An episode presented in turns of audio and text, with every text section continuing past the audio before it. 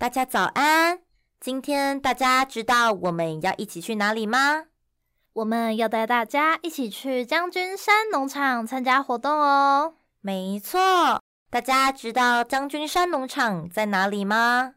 我我知道，将军山农场就在台南的白河区哦。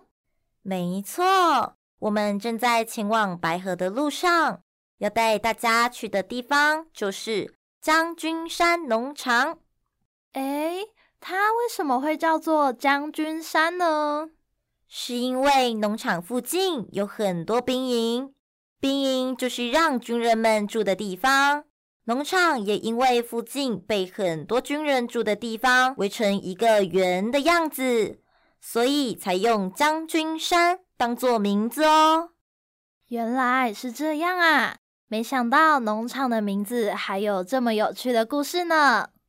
对呀，而且走进去里面之后，会发现柳丁园有些地方走起来会有斜斜的感觉，不像我们平常会走的路是平的，所以走起来需要多用一点力气。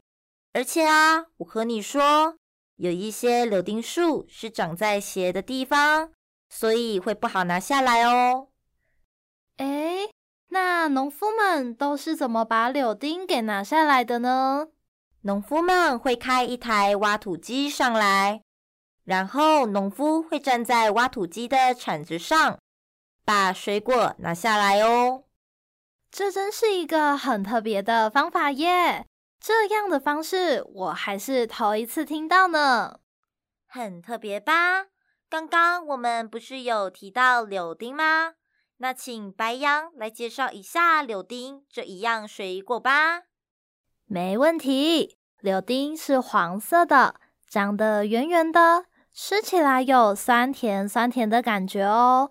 柳丁是一种非常营养的水果，里面有丰富的维他命 C，可以帮助消化，维持皮肤的健康哦。听说啊，多吃柳丁。也可以让皮肤变白哦！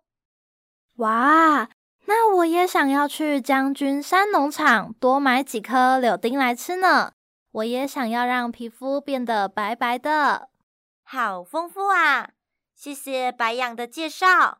那农场除了柳丁这个水果，是不是还有其他的呢？当然还有啊。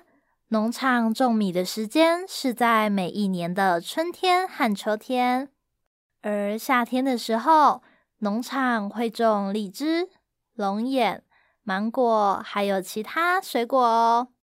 你可以考虑把它们通通带回家。哇，农场的蔬菜水果真的是太丰富了呢！